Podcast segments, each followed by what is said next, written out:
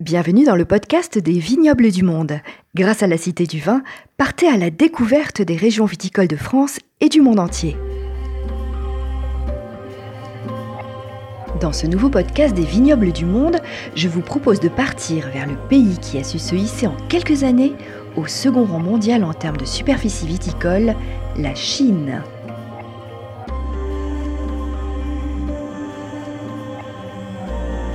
Avec plus de 850 000 hectares cultivés, le vignoble chinois s'est développé dans des régions avec des climats et des terroirs très différents, ce qui donne, vous en doutez également, des vins avec des caractères bien distincts et il ne faut donc pas généraliser avec un profil de vin spécifique.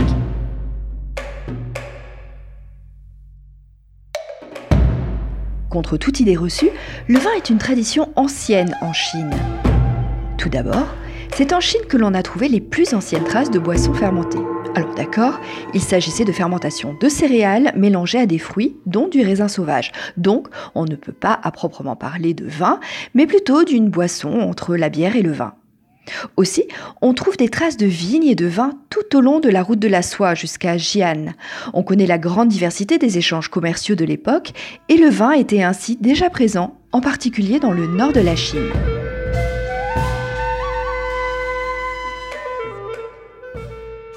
Je vais donc me concentrer sur une seule région, la région du Ningxia. La région du Ningxia est située à 1200 km à l'ouest de Pékin, au nord de la Chine, non loin de la Mongolie intérieure, au sud du désert de Gobi, dans la région autonome de Hui. Si la région du Ningxia est réputée pour être l'une des principales régions au monde de production de baies de goji, ce petit fruit rouge orangé riche en antioxydants, c'est surtout la troisième plus grande région viticole de Chine après la province de Shandong et sa région viticole du Yantai et la province de Hebei autour de Pékin avec la grande région viticole de Shangli. La région viticole du Ningxia est désormais connue sous le nom de contreforts orientaux de la montagne Helan. La viticulture a commencé dans les années 1980 sous l'impulsion du gouvernement du Nincha, qui a fait du développement de la viticulture un des axes stratégiques de son plan de développement économique. Et des vignes ont été plantées sur des terres qui n'étaient jusque-là que le prolongement du désert de Tenger. Car oui, on peut parler d'une véritable politique de lutte contre la désertification par la plantation d'arbres fruitiers et de vignes dans toute la région. Ainsi, le Nincha est encore une jeune région vitivinicole et c'est véritablement au début des années 2000 que la plupart des vignes ont été plantées dans la région. Fin 2020, ce sont près de 33 000 hectares qui sont consacrés au vignoble avec plus de 200 domaines viticoles bâtis ou en construction pour une production annuelle de 130 millions de bouteilles environ. La région est en plein essor. Elle bénéficie de l'expérience de vignerons chinois formés à l'étranger, notamment à Bordeaux. Elle est également accompagnée d'experts étrangers grâce au financement d'entrepreneurs chinois ayant fait fortune dans la pétrochimie, le charbon ou encore la construction, ou grâce à des groupes viticoles internationaux. Il faut toutefois noter que les vignerons du Ninsha ne sont pas propriétaires de leurs parcelles, ils les louent au gouvernement chinois dans le cadre de contrats de leasing de quelques années. cela pourrait être un frein lorsqu'on sait qu'il faut de nombreuses années avant que la vigne puisse donner sa plus belle expression. En 2003, le Ningxia est la première région de Chine à bénéficier d'une appellation officielle et elle bénéficie d'une indication géographique depuis 2013. Cette région est peuplée principalement de la communauté Hui, des Chinois de confession traditionnellement musulmane, et la plupart des ouvriers viticoles n'ont jamais dégusté leur production. La majorité des vins est ainsi expédiée vers d'autres régions de Chine ou destinée à être exportés.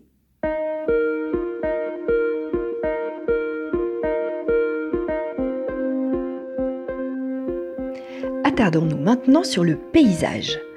Dans la région du Nincha, plus de 60% des paysages sont des plateaux montagneux et désertiques. Alors que la partie sud de la région se situe autour de 2000 mètres d'altitude, les vignobles, eux, se situent au nord de la région, essentiellement au pied de la chaîne montagneuse de Helan, dans la boucle du fleuve Jaune. Les monts Helan, dont le sommet s'élève à plus de 3000 mètres d'altitude, constituent une frontière géographique majeure dans le nord-ouest de la Chine. Les vignes sont plantées sur le versant est des monts Helan, à une altitude moyenne entre 1000 et 1200 mètres, sur une bande de 150 km de long environ, dans une grande plaine alluviale formée par le fleuve Jaune. C'est une région qui se situe entre les 37 et 39e degrés de latitude nord. Elle bénéficie d'un climat continental aride, caractérisé par un fort ensoleillement et peu de précipitations. Les étés sont chauds et secs jusqu'à 35 degrés Celsius, toutefois les températures ne dépassent que très rarement les 40 degrés. On compte environ 3000 heures d'ensoleillement chaque année pour une précipitation moyenne de 180 à 200 mm. Cette pluviométrie est beaucoup trop faible et l'irrigation est donc nécessaire grâce à un gigantesque réseau d'irrigation mis en place pour capter l'eau du fleuve jaune. Avec des nuits fraîches et des journées chaudes, on réunit des conditions idéales pour une bonne maturation du raisin. Inversement, les hivers sont extrêmement froids, dus aux vents glaciaux venant de la Sibérie. La température peut alors baisser jusqu'à moins 30 degrés Celsius. Alors aucune vigne ne peut survivre à des températures aussi froides. Et les viticulteurs sont obligés de buter, c'est-à-dire enterrer les pieds de vigne sous 30 cm de terre, pour les protéger des gels importants du mois d'octobre jusqu'au mois d'avril. Ce procédé est long et coûteux et requiert beaucoup de main-d'œuvre. Alors selon d'anciennes croyances, on dit également que les vignerons comptent aussi sur la protection de la chèvre sacrée du mont Elan qui protège les plantations de ces vents froids. Les sols de cette région sont composés essentiellement de sable et de limon. Ils sont riches en calcium, azote, phosphore ou encore potassium. Ces vallées alluvionnaires sont assez peu fertiles, mais elles sont très drainantes, ce qui constitue un atout essentiel pour la viticulture. Il y a encore beaucoup d'expérimentations pour déterminer quel cépage s'adapterait le mieux à ce type de sol.